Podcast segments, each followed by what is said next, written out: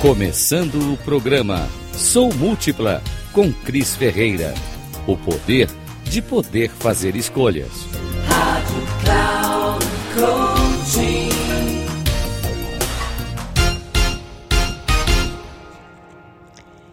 Etarismo, idadismo, idosismo e até a criativa tradução do inglês ageism, que em português ficou ageísmo.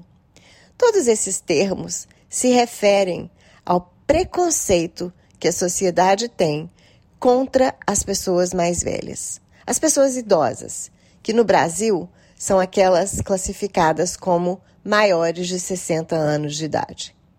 Esses termos e essa onda de pessoas falando sobre etarismo, idadismo, idoísmo, ageísmo, parece ser algo muito novo, muito recente. Mas, na verdade, a palavra ageism, ela foi criada pelo psiquiatra americano Robert Butler em 1969, ou seja, há mais de meio século. O que o psiquiatra queria é, chamar a atenção é para que a sociedade ela é, coloca a, a pessoa idosa, muitas das vezes, como uma pessoa incapaz, como uma pessoa improdutiva. No Brasil, o idoso ou idosa é a pessoa que já passou dos 60 anos de idade 60, 70, 80. E é bastante interessante nós observarmos que o, o estudo do IBGE que foi publicado em 2019, ele registra que 32 milhões e 900 mil idosos, pessoas acima de 60 anos, compõem a sociedade brasileira. Existe também um estudo em que a expectativa de idosos para o ano de 2060 chegue a 58 milhões de pessoas, o que representará 25% da população brasileira, ou seja, um quarto da população brasileira em 2060 será de pessoas com mais de 60 anos. E aí os desafios, como nós sabemos, são enormes. Ah, o, mercado né, econômico, vamos dizer, o mercado de trabalho, ele tem tido uma certa dificuldade de absorver essas pessoas mais velhas, essas pessoas idosas, porque muitas das vezes as empresas preferem o trabalho dos jovens é, e existe também né, um estigma social muito grande de que os jovens têm mais força de trabalho e são mais produtivos do que as pessoas mais velhas. O que nós sabemos não é bem verdade. Um estudo também publicado pelo IBGE, uma pesquisa de 2018, indica um aumento de 7,2% de idosos no mercado de trabalho, o que representa 7,5 milhões de idosos atuar, atuantes, né, ativos, trabalhando. Por outro lado, a gente também observa nesse estudo do IBGE que ah, o desemprego entre os idosos aumentou em 2018 e chegou a 40,3%, contra 18,5% registrados em 2013. O que a gente precisa observar também é que quando se trata do trabalho para o idoso, a grande maioria diz que não pode parar de trabalhar porque precisa complementar a sua renda. 46,9% das pessoas pesquisadas dizem que trabalham para pagar as contas e as despesas, porque a aposentadoria que recebem não é suficiente para que elas tenham dignidade e uma vida minimamente confortável. Já 23,2% das pessoas idosas que trabalham dizem que continuam no mercado de trabalho porque elas querem ocupar a mente, elas querem estar ativas, né? É, cognitivamente, mentalmente falando. E aí elas querem se sentir mais produtivas também. 18,7% dizem que trabalham porque elas precisam né, se sentir vivas, produtivas, ativas. O que a gente é, gostaria e eu gostaria de chamar a atenção para essa questão do idadismo, do etarismo, edismo, seja lá o termo que você queira usar, é que é muito legítimo tudo isso.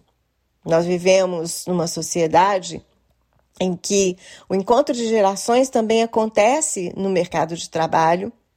E hoje é muito comum você ter pessoas da geração X, né, aí com mais de 70 anos, é, desculpa, os baby boomers. Baby boomers são as pessoas aí com mais de 70 anos. A geração X, que é a minha geração, eu estou com 55, ainda ativa no mercado de trabalho. As gerações é, dos millennials, né? E, enfim, essas gerações todas se encontrando, às vezes quatro gerações, né?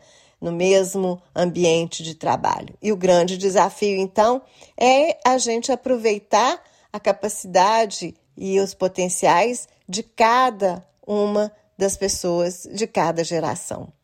Uma não é melhor do que a outra. Uma tem mais experiência, tem mais vivência, tem mais, às vezes, bagagem, a outra tem mais energia, tem mais disposição, tem mais é, inovação, enfim. Então, é, a empresa, o mercado de trabalho, precisa reconhecer a importância e a gente é, tem né, como grande obrigação social a eliminar qualquer tipo de preconceito. A grande questão que me coloca a comentar o que, que é o idadismo, edeísmo, etarismo, idosismo e a importância dessa discussão me leva também a querer discutir e trazer reflexão sobre todos os tipos de preconceitos. Uma das coisas que me chama atenção e aí eu gostaria que você ouvisse, é, despido também de todo tipo de preconceito, porque eu vou dizer. Quando uma pessoa diz sofrer preconceito apenas depois dos 60 anos, eu entendo que essa pessoa viveu uma vida de muitos privilégios. Se você é uma pessoa que tem mais de 60 anos e só experimentou preconceito a partir dessa idade, eu não estou dizendo que é bom, que o preconceito é bom, de jeito nenhum. O preconceito em idade nenhuma é boa. Mas isso precisa nos fazer olhar para todos os outros tipos de preconceito que a nossa sociedade carrega e que não nos faz avançar em todos os aspectos da sociedade e da vida humana. Quando nós falamos e chamamos a atenção para o preconceito contra os idosos, nós precisamos olhar para a nossa história e entender o preconceito que as pessoas pretas sofrem desde o dia do nascimento. As pessoas pretas, elas sofrem todo o tipo de preconceito desde o dia do seu nascimento. Elas já carregam o estigma da escravidão, elas já carregam consigo o estigma de uma sociedade que acredita muitas das vezes, de uma maneira perversamente preconceituosa, que as pessoas pretas são menos, é, menos valiosas, vamos dizer assim. E nós sabemos que o Brasil tem números alarmantes no que diz respeito às pessoas pretas que têm baixa escolaridade, pouco acesso ao trabalho, uh, o número de, de encarcerados, jovens que são mortos, enfim, as pessoas pretas, elas são, sem sombra de dúvida, aquelas que sofrem preconceitos desde o dia do seu nascimento. Então, é, esse é um ponto bastante importante. Isso sem falar nos grupos LGBTs, lésbicas, gays, bis, trans, LGBTs, QIA+, né? Além dos grupos étnicos, nós sabemos que o Brasil ele é um país que ainda é, pratica um preconceito bastante violento contra índios, contra comunidades quilombo quilombolas, contra, inclusive, é, um preconceito muitas das vezes regionais. Nós vimos recentemente né, o discurso preconceituoso, e não só o discurso, mas comportamentos extremamente preconceituosos contra, por exemplo, nordestinos, o que não faz o menor sentido e nós todos sabemos bem disso. Quando se trata da mulher, aí mais um universo de imensos preconceitos. É, existe, inclusive, um vocabulário né, extenso que trata da questão da misoginia, do machismo contra as mulheres. Talvez você já tenha ouvido falar em mentorrupting. Mentorrupting, que é uma palavra em inglês e que em português seria algo do tipo om, omninterrupção, omninterrupção, que é quando o homem interrompe a mulher, não deixa que a mulher se expressa, quando ele acha que a mulher é, não deve ter um lugar de fala, né?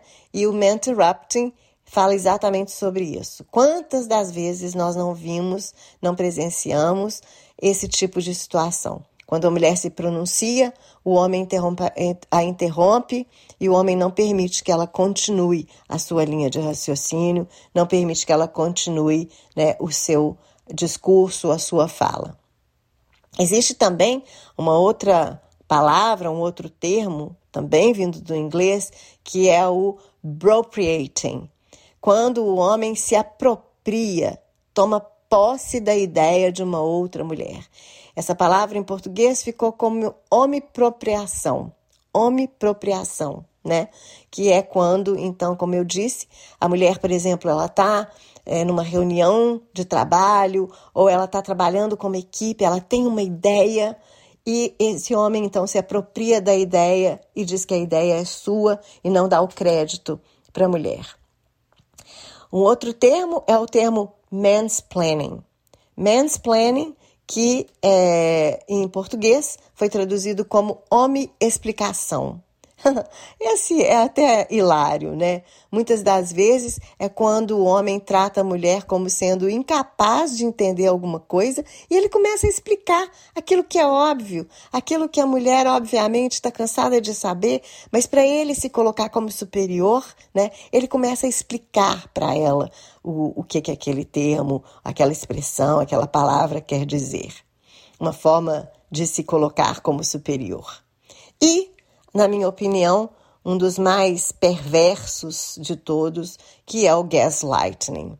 Uh, gaslighting, que é também o título de um filme, um filme em que ele, ele revela né, a história de um homem que faz com que a sua mulher é, acredite que está louca. Ele começa a praticar coisas do tipo acender e apagar a luz, para que ela para que ela é, ache que está realmente ficando louca, porque quando ela vai falar com ele, ele fala: não, a luz não acendeu e apagou, né? Enfim, é um filme que vale a pena ser assistido. E Gaslighting, em português, foi traduzida como omipulação, ou seja, a maneira de manipular. O homem, ele passa a manipular a mulher e termos como, ah, você está louca, você está desequilibrada, você é, está alucinada, né? Então, é, quando a, a, a mulher vive com esse tipo de companheiro ou o seu chefe do trabalho, enfim, quando ela está num ambiente em que as pessoas ou a pessoa começa a fazer com que ela acredite piamente que ela está ficando louca, e às vezes é muito sutil, né? É, como eu disse, expressões do tipo, ah, você tá louca, você tá maluca, né? É, são, são de uma perversidade incrível, porque tem um poder de manipular e muitas das vezes fazer com que essa mulher chegue ao ponto, inclusive, de tentar tirar a própria vida por acreditar que está louca. No caso de Camille Claudel, a famosa escultora né, que foi amante e pupila de Rodin, Camille ela é internada como louca, internada pelo seu irmão Paul, e ela é internada e morre né, numa clínica, no manicômio, como era chamado naquela época, porque ela era uma mulher à frente do seu tempo, uma mulher que não aceitava os abusos de Rodin e se expressava. E aí ela é internada como louca. Por que, que eu estou dizendo tudo isso? Porque nós começamos falando aqui do preconceito contra as pessoas idosas. Mas é muito importante nós estarmos atentos ao preconceito contra as minorias. E aí, falando sobre a questão do idadismo, do idoísmo, idosismo, do etarismo, eu acredito que é também bastante importante nós observarmos e estarmos atentos ao preconceito contra os jovens. É, tudo bem que a gente está falando do preconceito contra os idosos e estamos, de fato, é, nos posicionando contra qualquer tipo de preconceito. O fato de eu ter já as minhas ah, mechas, os meus cabelos brancos, prateados, né? Inclusive, é, muitas pessoas chamam aí da geração prata, né? É, não quer dizer que nós não tenhamos capacidade, não sejamos pessoas ativas, produtivas. É, existe, inclusive, um episódio com o Flávio Pochá, que é um episódio bastante infeliz, no qual ele trata a mãe como se a mãe fosse uma total incapaz, como se ela precisasse ser cuidada como um bebê. A mãe que aparece como uma mulher ah, muito saudável, inclusive, o que ela ela é, apresenta, né, a mulher que se apresenta nesse episódio. E a, é interessante porque ele fala, inclusive, a idade dela, uma mulher de 57 anos. E nós sabemos que uma mulher de 57 anos, um homem de 57 anos, de 60, de 70, 80, a minha avó, que está com 97 anos de idade, ainda é uma pessoa cognitivamente ativa, uma mulher que consegue e dá conta de resolver grande parte das suas necessidades e, enfim. Imagina uma mulher, como nesse episódio, de 57 anos, que é tratada como se fosse um bebê, como se ela não tivesse capacidade sequer de escolher o programa de televisão que ela vai assistir. Claro que ele tenta trazer isso para a comédia, mas, a, a meu ver, foi muito infeliz muito infeliz o fato dele tratar essa, essa mulher né, é, como uma mulher incapaz, uma mulher que precisa do filho para controlar absolutamente tudo o que ela faz, o que ela deseja, enfim. E esse é o grande perigo, né? Esse é o grande perigo, e eu estava falando dos jovens eu estava é, me referindo aos jovens porque nós não podemos também esquecer do preconceito contra os jovens. Quantas das vezes nós ouvimos as pessoas mais velhas, as pessoas, né? Eu não estou falando aqui de idosos, eu estou falando é, pessoas a, na sua, nos seus vinte e poucos, trinta e poucos, quarenta e poucos, cinquenta e poucos, muitas das vezes ridicularizando os mais jovens, muitas das vezes não valorizando as ideias dos mais jovens, muitas das vezes não dando atenção aquilo que o jovem traz como às vezes uma ideia inovadora ou como uma sugestão. É, então, assim, o que eu percebo é que há muito pouco ouvido aos jovens. E isso sem falar na questão da violência, né? É, o que a gente tem aí de informações, e tem um dado que não é muito recente, mas o mapa da violência de 2014, por exemplo, mostra que 100 em cada 100 mil jovens com a idade entre 19 e 26 anos morrem de forma violenta. E aí, quando a gente está falando de morrer de forma violenta, nós podemos destacar é, tanto a questão dos assassinatos, né, é, como de jovens que acabam muitas das vezes cometendo suicídios porque não vem uma perspectiva de vida melhor. Falando nisso tudo, eu é, criei um termo que é powerism. Eu acho que a gente precisa entender que, na verdade, quando a gente está falando de preconceitos, a gente está falando de relações de poder. Então, fica de olho, fique atento aos seus preconceitos e vamos combater todos eles.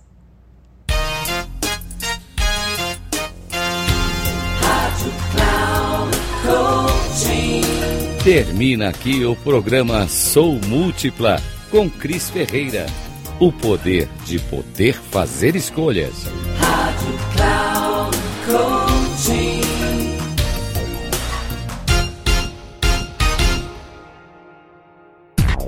Ouça Sou Múltipla com Cris Ferreira. O poder de poder fazer escolhas. Sempre às quartas-feiras, às 8 da manhã, com reprise na quinta, às 12 horas e na sexta, às 16 horas, aqui na Rádio Cloud Coaching. Acesse o nosso site radio.cloudcoaching.com.br e baixe nosso aplicativo na Google Store.